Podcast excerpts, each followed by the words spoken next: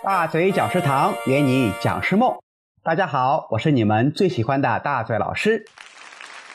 前阵子有一位喜马拉雅的粉丝私底下跟我说：“大嘴老师啊，我是个结巴，能当讲师吗？”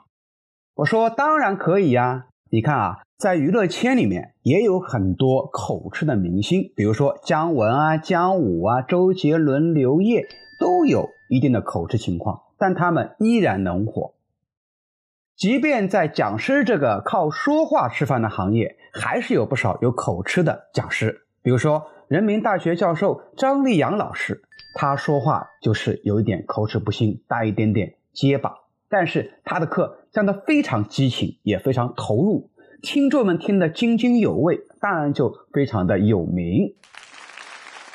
还有一位在互联网上做的非常棒的秋叶老师啊，秋叶大叔。他的口吃就更加严重了，他不仅口吃啊，还有一点大舌头。你看他说话这个吧，各位学员大家好，我是秋叶大叔，呃，今天给大家分享一些如何在新媒体发布。你看，这听了以后啊，就让人很不舒服。所以呢，很多观众听了以后啊，就比较不习惯，有些会冷嘲热讽，甚至还有一些会出口伤人，但都逐渐被他的观点和内容以及情绪所感染，最终成为他的粉丝。这里头也跟大伙接一个底，大嘴老师在读书的时候啊，就是一个标准的结巴，一紧张起来就更加严重啊，特别是跟女同学讲话，那个严重就不得了了。哎呀，这么想啊，今今天晚晚上能能一一起去看看个电电诶电，啪一个巴掌上来了是吧？看啥看？那后来为了改变自己这个毛病，嗯，就硬逼着自己走上了讲台，啊，现在你去网上搜一下，还能看到我早年的授课录像，可以看到有一些结巴的情况。所以啊，结巴依然可以成为好讲师。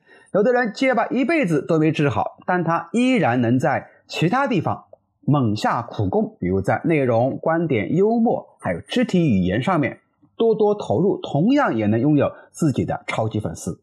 当然了，口吃也是能后天改掉的。比如大嘴老师自己啊，我的结巴毛病就是通过后天的长期训练校正好的。那么很多听众可能要问了，说大嘴老师啊，呃，那到底您是如何训练才把自己的结巴给治好的呢？好，这里跟大家分享一个我主要的秘诀，就是长期练习绕口令。直到现在为止，我依然有每天早上起来念绕口令的习惯。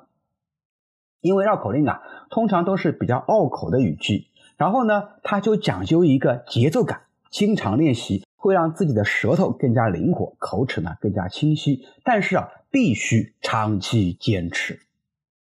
在我们大嘴讲师班里面呢，有很多的学员和弟子，我们都每天要求他们做基本功练习，叫做晨起七练。那么绕口令啊，只是其中的一个科目。那么哪些绕口令是我们讲师需要练习的呢？请关注大嘴教你当讲师。我们下期节目啊，给大家示范几则常用的绕口令。我们下一期节目再见，拜拜。